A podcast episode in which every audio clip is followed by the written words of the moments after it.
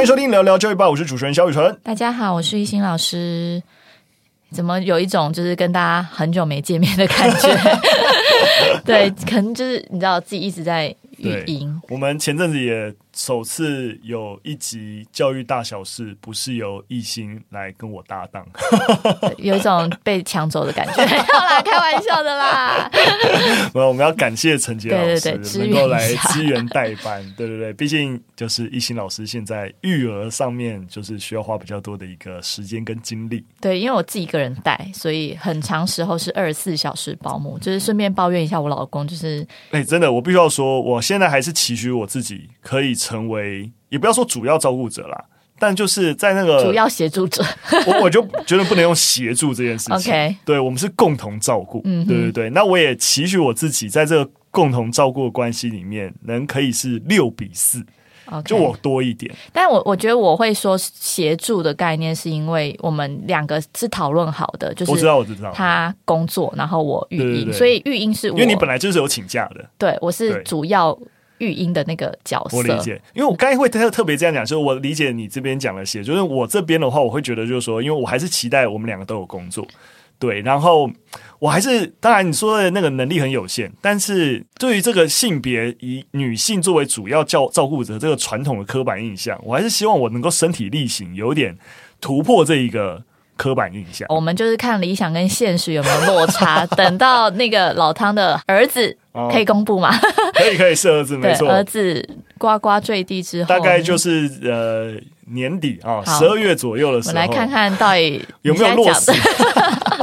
没有，我说我要抱怨老公，是因为我老公工作是一周七天，可能有五天不在台北，或者是他不在家，嗯、半夜才回来。对，对，对，所以有时候我就会觉得我是。Twenty four hours 的保姆，哎，就是所有大小事，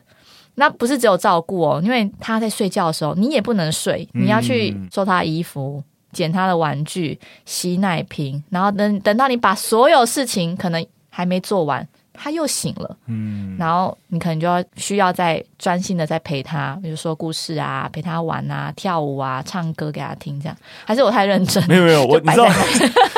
你刚好，你刚刚讲完，我就想到我之前看一个短影音，短影音，请说。我觉得短影，那但真的是蛮好笑的。反正就是他，大概是一个爸爸，爸爸就是那个第一个画面就是爸爸把女儿哄睡了，然后一哄睡之后，他就是疯狂的把家里各个东西收好啊，玩具收好啊，然后该洗的东西洗好啊，然后非常用非常非常快速的一个一个节奏，然后终于躺在沙发上要看自己的电视了，然后那一刻。那个小孩又哭了，对，我跟你讲，然后又回复到一个这个重新，对，重新，真的不用想了，对，所以，哎，我觉得当那个照顾的这个角色，其实有某种时候是要把自己完全抛空，就是你不会有自己的休息时间，嗯、甚至有时候我连吃饭时间都没有，所以你看，我现在已经恢复跟生产前一模一样的体重。对啊，我觉得你，但但虽然听起来是很累，但我现在看你的整个。精气神的感觉是蛮好的啊！谢谢谢谢，就是其实是开心的啦，嗯、是很幸福的。然后其实我就觉得很有趣，是当你真的当那个照顾者，或者你当妈妈之后，很多人都会说：“哎，你不可以忘记自己，嗯，就是你还是要有 me time 啊什么的。但”有啊，像现在来录 podcast 节目、啊，是我的 me time，但还要跟你在一起，真是 开玩笑。但我我想讲的是，很多时候就是你在还没生的时候，很多人都跟你说你要做自己，你要有自己的。独享时间，但我觉得先不要有这个想幻想。应该说，当你真的全心为一个人付出，也不是说啊，真的好苦痛的那种付出，而是你真的二十四小时，像我老公常不在家，这个时候顺便骂他，那个工作是真的没办法了。好了，工作真的没办法。好的时候，你全心，我怕大家骂你老公。好，对对，好了，他很为国家奉献，对对对对对，就是你很 full time 在为一个人付出照顾的时候，这时候你就会觉得。当自己非常的珍贵，然后你你不要就是你还没有全心投入的时候，你就说我要当自己，我当自己，嗯、然后心里就会变两边做不好。嗯，这样听懂？听懂？大家有听懂吗？我有听懂，我听懂，就是说，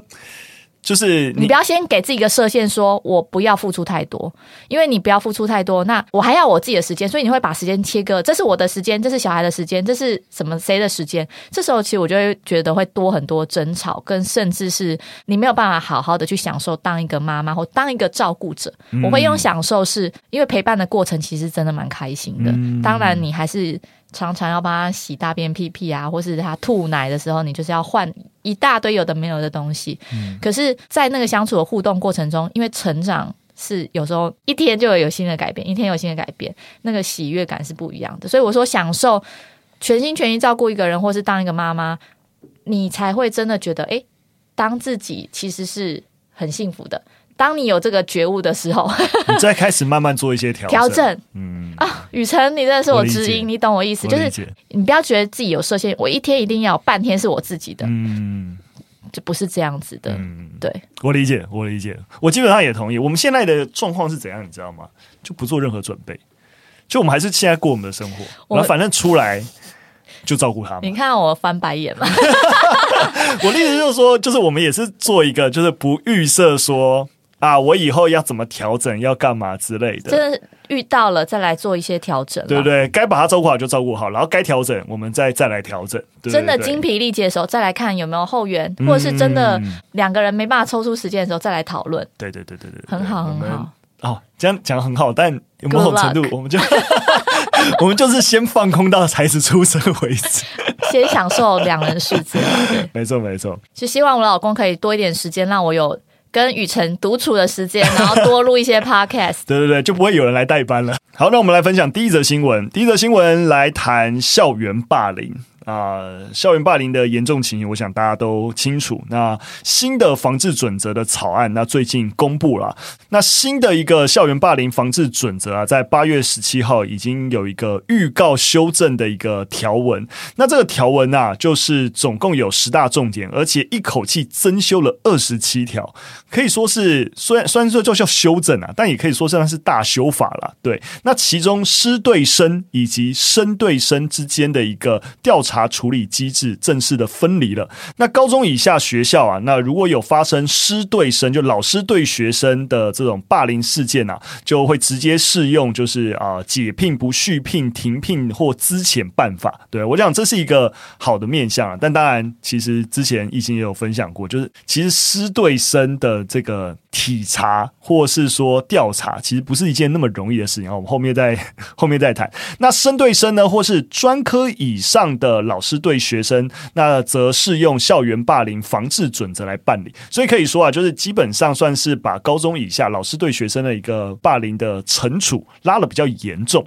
那针对学生跟学生之间的霸凌，那为了避免一次性的身心暴力检举案件就会遭到学校或是你知道就是啊没有持续性啊，所以我就不受理。这次的修法就增订严重的肢体动作或是网际网路的侵害行为，都准用校园。霸凌防治准则来办理。那这边大家要跟大家补充一下，因为过去作为所谓的霸凌是不能说是发生一次，就是要有长时间。对，因为他大家会说啊，这就只是欺负而已啊，只是一个突发或是偶发事件而已。对，对，对，所以刚刚讲的就是说。呃，为什么学校会以不没有持续性来不受理，就是就钻这个漏洞啊？所以这次的修法也把这个漏洞给啊、呃、堵起来，让学生跟学生之间只要有重大冲突发生，基本上超出了一般社会通则可以容忍的程度，那就算是啊、就是准用霸凌事件的一个处理的机制啊。另外也比较明确化了调查处理的机制，例如说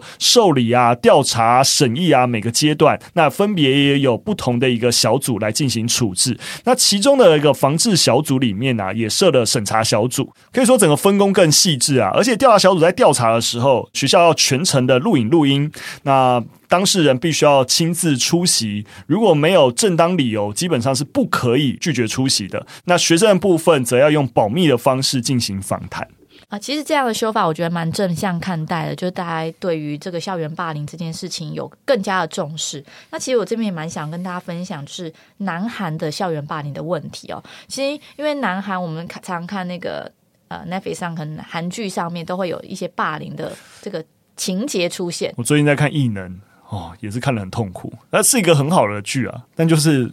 就是看到霸凌真的是。就太灰暗的东西，我都看了压力很沉重。嗯嗯嗯，对对对，总之就是南韩这个问题其实蛮严重的，所以他们那个防治法律，他们立法到现在大概有二十年，可是他们是每五年都检讨修正一次，希望能够来减少暴力。可是呢，就会发现，根据南韩的法律啊，如果学生霸凌的这个案子成案之后，他会留在呃学生的综合记录簿。就有点像是学习历程档案一样，然后影响你的升大学机会，就等于是说拿学生的未来来威胁现在的行为，说你不能做这件事情，不然你留下记录之后可能会影响你升学。那再来，二零二一年他可能又修法，比如说霸凌通报后三天之后，学校要分离加害人跟被害人，然后最近又把那个。分离的天数变成七天，总之是因为这样子的规定是蛮严格的，所以很多时候就变成家长为了不让这个霸凌留下记录啊，就会互相提告。好，那可能因为刚刚提到那个霸凌会隔离嘛，所以三天七天再反告回去，那就是希望可以让另一方也被隔离，就变成吵架啦。所以到最后你就会发现哦，这些法规让国内的那个法律的诉讼案其实急速的攀升，然后变成律师的新兴市场。所以整个情况变成呃非常严重，就等于是大家开始呃上街头有抗议，就是这样子的霸凌法让我更难做人。嗯、所以，我我们也都知道说，韩国他们现在正在吵一件事情，就是要把教育的主导权，我说老师们要把教育的主导权回归到自己身上。所以，我们可以说，教育部的这个修法方向，我们当然是认可的。但南韩的案例也是足以让我们有点就是警觉的，对对对，对就是。严刑峻法，或是你把很多事情规范的更严格，到底是不是真实能解决校园霸凌的问题？其实可能要打一个很大的问号，因为法规执行啊，这也是我经常讲的事情。你不是哦，有一个看起来很好的法立在这边没事，整个行政机关、整个学校单位、整个所谓调查小组，他们有没有足够的能力来执行这些这个法？这才是一个关键。对啊，因为其实我刚看完就是生对生霸凌那个一次性，我就觉得好难判别哦。因为其实，在教育上会发生很多就是冲突嘛，那有时候可能真的是不小心，就那个整个火气上来了。那到底要不要算是霸凌事件？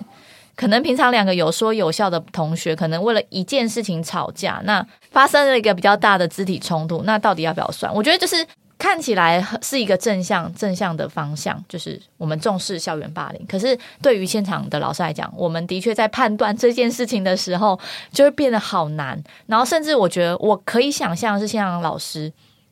完全能想象，为了避免这种事情发生，或是我在我的班级经营里面出现这种很烦的，你知道，要一直打电话给家长，然后处理这种你知道冲突，我就会跟他们说。禁止任何人有任何的肢体冲突，甚至是人跟人之间的互动要抓准。当然不是说这个是不好的，但是就会变成是用规定的方式。嗯，对，因为我很难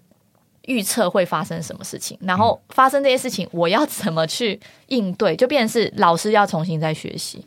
没错，就像我刚刚提到，就是说，我们虽然避免了学校可能因为啊不具持续性啊，所以说啊这不构成霸凌，但是当一次性的呃行为都某种程度在霸凌的界限跟定义变得模糊的时候，那当你要用所谓的超出一般社会通则可容忍程度，这这判断标准到底在哪里？对，我必须得讲，我还是觉得这样子的防治准则的草案修法是好的，真的是好的，因为我们真的是以学生为主。其实我也知道说，在班级当中，生跟生之间的相处，有时候真的不是一些肢体冲突，我用冷暴力的方式，其实也是让你感受到。你们不喜欢我，我在这边是孤立无援的。嗯、那当然，一次性的突然有那个冲突，不能说是欺负。其实你一直长期以来都有在对这个学生霸凌，嗯、所以我们今天把这个持续性这个东西拿掉，其实就是保障更多的孩子，他不会在这种呃被霸凌的场域里面，他有苦说不出啦。嗯、对啊，嗯，是好事，但是啊，也想想我 当老师 接下来要怎么回应啦。嗯，大家看到。懿心老师的各种立场的为难，你就会知道说，实物面啊，真的在学校要处理霸凌是一件多么困难的事情，绝对不是说啊，法了修了啊，就就很棒，那或是说啊，谁如何如何就怎么样，很多事情是真的是蛮细致的。对，当然当然不是代表说啊很复杂，所以我们就就不处理。没错，相对来说，我们还是肯定修法的方向，但后续的跟进跟这个法实际上面在执行的一些配套啊等等啊，我们如何跟上，或是避免刚刚讲的对于老师真的在管理上反而变得动辄得咎啊之类的。也许这次修修正完实行一段时间之后，我们可能又会再来检视一下有没有再再次修正的一些可能性啦。嗯，好，那我们进入第二则新闻，来跟大家分享关于机车考驾照这件事情。那大家知道，今年对于台湾的行人地域问题啊，其实算是在舆论上面讨论蛮凶的，对，所以政府也当然就是被迫要。做一点事情啦，所以他们在今年八月的时候通过了行人交通安全政策的一个纲领。那希望说在接下来四年能够针对短中长期的一些交通改善啊进行推动。那公路总局啊也明确的预告，为了配合这样子一个纲领，所以机车的驾照的考试在未来会变得更严格。那严格在哪些地方呢？第一个就是例如说在考笔试前，那必须要先看过所谓的危险感知教育影片。那另外啊，在呃试卷上面啊，也多了，就是有五道题，必须要答对四题才能够所谓的预约考照，反正就多了一个门槛啦。那如果没有达到门槛的话，就要一直强迫看，就是正确解答影片，直到答对为止。那最多可以看十五支影片，反正就是增加，可以这样说啊，就增加笔试难度啦。那当然啦，现在。在考机车驾照就已经必须要上两小时的机车驾照安全讲习，所以其实很多学生认为，你增加笔试难度或是增加题库的题目，你对于实际上面我们上路发生的情形有帮助吗？哦，就是当然就大家就觉得不太有帮助啊。但是在交通部的立场也觉得说，为什么要增加这个难度？因为事故离世率最高的其实就是。刚考到驾照的十八岁机车族，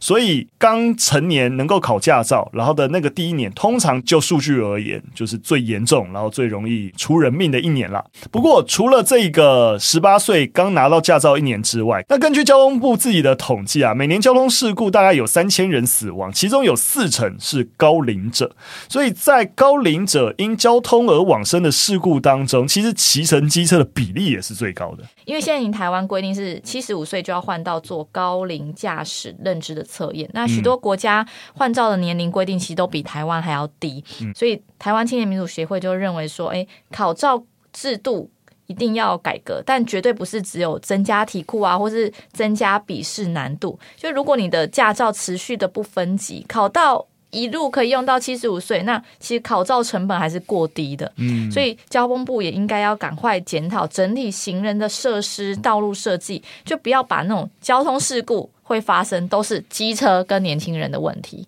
我也是同意呃台湾民主青年协会的这一个建议跟方向，就是有一种交通部就想要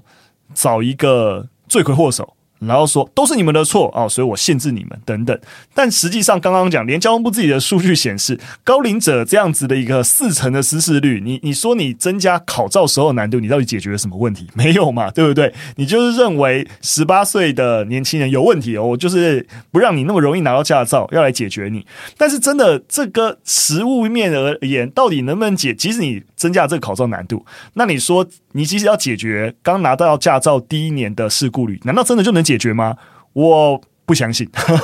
不相信的点很简单啊。我们呃，之前我我让我忘记有没有分享过了。呃，之前国外就有一个研究去呃去调查年轻人开快车或是骑快车这件事情是真实会发生的，没错。但是他们会骑快车开快车什么情境底下？同才，没错，同才在的情境底下。而你会发现哦，当这些呃年轻人自己骑车或开车的时候，他平常的行驶的一个速率跟状况，其实跟一般人是一模一样的。回到点啊，就是说，当我们越能够知道青少年会骑快车、开快车的一个问题跟状况的时候，我们要对症下药解决问题嘛。那你相信，就以我刚刚讲的这件事情，你说难道这些这些青少年是？不懂法规，或是不知道什么叫做安全驾驶吗？一定不是嘛，一定有其他的情境让他觉得在那个情境底下开快车是一种你知道一种气概的彰显啊等等。那你说实在，你增加考照难度，难道就解决了这个问题吗？虽然很不想提，但是我觉得就是蛮像那个三道猴子最近的影片，嗯、就是他最后为什么会死掉，其实就是他有一股觉得我不服输的精神。然后你说他技术不强嘛？他技术可能真的蛮厉害的，嗯、他考照一定是过的。嗯、他就是想要就是证明自己是有能力的，或是那个情境是让他觉得他想要开快车。嗯、对，所以就是呼应雨辰讲的啦，就是你把难度提高，其实我觉得有需求的人还是会去考照。嗯。你把十五个影片看完，你还是得到驾照，但是对于实际上路有没有帮助，真的是一个大问号。嗯，所以我小小总结一下，我们对比刚刚讲的第一则新闻，就是。很多时候，即使法律往一个好的方向修改，实际上面可能都不见得真的往对的方向走。更不用说交通部哈，这个公路总局这个修法方向，实务面而言都不觉得你的修法方向是往一个正确，然后真实能够降低交通事故的方向修法。更不用说实务面有什么可讨论的空间了，好不好？所以。拜托啊，交通部加油好吗？真的、就是、不要食古不化，然后推出一些莫名其妙的一些新制度，你觉得这样就能够解决哦交通安全的问题？好的，最后一则新闻，按惯例我们来关心数位学习。在美国的中小学体系啊，有个叫做 advisor 的角色，他有点类似台湾的导师，就是他会在就是说每天上课前十五到二十分钟啊，跟孩子一起啊，有点像在做一些班级经营啦。然后，那本质上也算一堂课，他会看孩子的出缺勤的情形啊、迟到啊、关心孩子的状况啊、提醒一些学校重要事务啊等等。那在今年新的学年啊，美国加州的洛杉矶联合学区就宣布啊，开始要用 AI 聊天机器人，就是一个一个 App 叫做。AD ED 哈，就是来取代部分的 advisor 的一个角色，它会自动会诊学生在校的学习呀，或是一些生活讯息，然后能够及时的自动化去通知父母，哎，孩子到校的情形、出缺勤或考试成绩等等等等，那以帮助他们能够比较快速的了解跟支持孩子在各方向的一个进展啦。那因为在过去，当这些 advisor 就是有点类导师的这些职责，他们如果事情很多的话，那往往没。办法及时，例如说，哎，小朋友到现在还没到到学校，但是小呃老师可能得要等到有空的时候，可能已经一两个小时后才能够联络啊、家长说，哎，你的孩子到现在还没有到校，那可能就错过了一些你知道，就是说立即的关心跟改善的时间啊。所以透过这一个 AI 的一个导入，就是希望说能够。更让教学工作，你知道，或是辅导工作都能够做得更好，也能够提供这些孩子个人化的学习资源。用 AI 协助个人化学习，可能已经不是新鲜事，因为我觉得那个没错啊，今年这个 AI 浪潮，对，哦、股票也是一直涨。对，像是那个台湾军医教育平台，它其实就有推出一个英语对话的助教，那其实就是可以针对学生的英语发音给予回馈跟建议，但目前还在测试阶段，所以。蛮期待这个东西可以出现的。不过，我们回到新闻，在资源有限的公立学校，大规模运用 AI 在行政啊，或是学生管理、教学、课业辅导等等等，其实并不是一件很容易的事情。那尤其呢，ED 其实能够帮助身障跟学习障碍的学生，提供一些比较特殊教育的服务。所以，洛杉矶联合学区他们的这个最高主管就指出说，这个 AI 的系统可以不断的了解学生的进展，帮助个别学生。那可以大幅的降低统一的标准化考试，那甚至可以节省各类的测验时间高达百分之四十五。那空出来的时间，好，老师就有更多的时间 可以从事教学跟帮助学生多面向的成长活动。我想这个 AI 浪潮在刚发生的时候，那个氛围的危机感或是被取代感，其实是很高的。他就说：“哇，AI 都能够做到这样子，那老师啊、律师啊、什么会计师是不是都要失业了之类？”但我想，真的是那个。当这个焦虑的情绪缓和，然后我们更知道哦，这个科技实际上又不是突然发生，它已经这个技术演化已经很长一段时间，很久了。对对对，只是当然 Trip GPU 出来的时候，大家有一种吓破大家眼睛。对对对，对，但是实际上面，我们也更能够知道，不论是其实刚刚讲的，不论在律师啊，或是在老师身上。AI 能做的很多跟人跟人之间很需要 face to face 的事情，它是没办法解决，或者一些信任关系没办法解决的。但是它能够更好的去解决很多自动化的问题。很多老师需要重复性的工作，透过 AI 能够更快速的一件事的，然后就能够完成。所以你不要用 AI 来去想，不要说啊人工智慧哦，它有智慧，所以我的工人智慧要被取代。当然，工人智慧本来就要被取代，但就是它重点，你不要想的智慧，你要想成自动化这件事情。很多你在工作上过去没办法自动化，一直都需要徒手徒力去 key 资料等等一些事情，透过新的技术导入都能够自动化解决。我觉得你用这样的方式去想，就会发现新的技术不用先去想得很远，说哇，那取代我们如何如何，但它都可以大幅的优化我们当前的工作。所以，我都还是抱着一个审慎乐观的一个心态啊。我相信新的技术比起啊出来哦，它会取代人工作，所以先禁止，先如何，我都还是觉得我们先。偏乐观的去接受，然后看它能够对我们当前的呃人类社会能够起到怎样好的帮助。那我想，啊这一篇呃新闻也让我们看到 AI 的技术在教育场域上面，其实很有机会在我们有限的师资人力底下，大幅的去提升我们的教学品质。好的，非常感谢大家收听了。那我们今天分享三则讯息到这边。如果喜欢我们节目内容，或有任何的想法跟建议，都可以留言告诉我们，或是你有任何想要分享你的教育故事，也都可以私讯让我们知道。那我们就下次再见，拜拜，拜拜。